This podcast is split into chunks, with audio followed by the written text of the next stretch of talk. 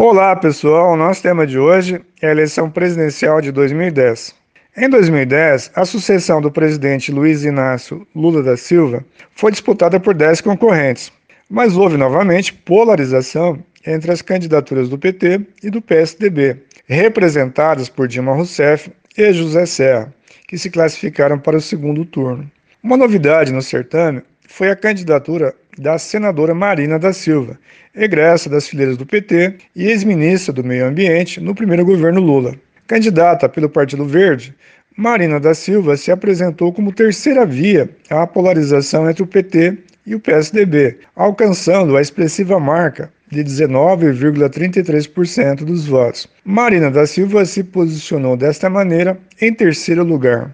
Candidato a presidente em 2002, quando foi superado por Luiz Inácio Lula da Silva, José Serra ganhou musculatura eleitoral em disputas a cargos executivos, tendo sido eleito prefeito de São Paulo em 2004 e governador de São Paulo em 2006, cargo do qual se desincompatibilizou em 2010 para ser novamente candidato a presidente da República.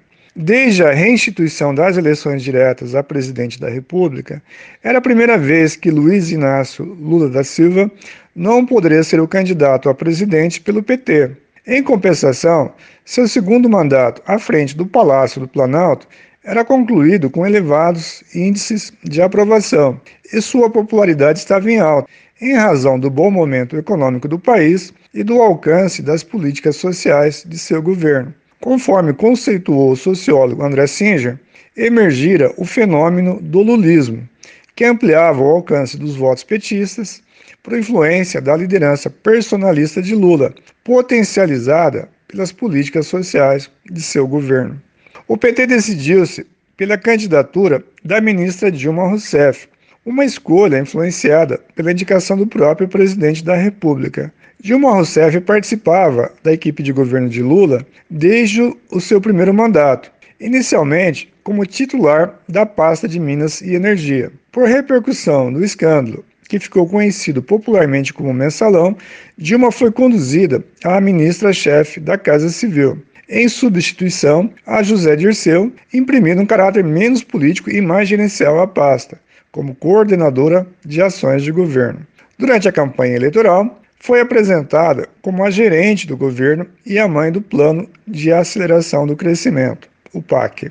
Dilma Rousseff, porém, não tinha experiência eleitoral. Ela estreava como pretendente ao cargo máximo do sistema de governança federal. Seu estilo contrastava com a personalidade carismática de Lula, mas ela contava com seu apoio.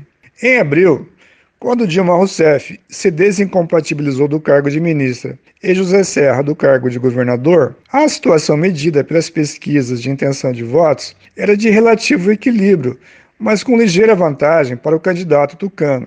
Medições do IBOP e do Instituto Datafolha davam um rigoroso empate no final de maio e início de junho. O equilíbrio se manteve até o final de julho.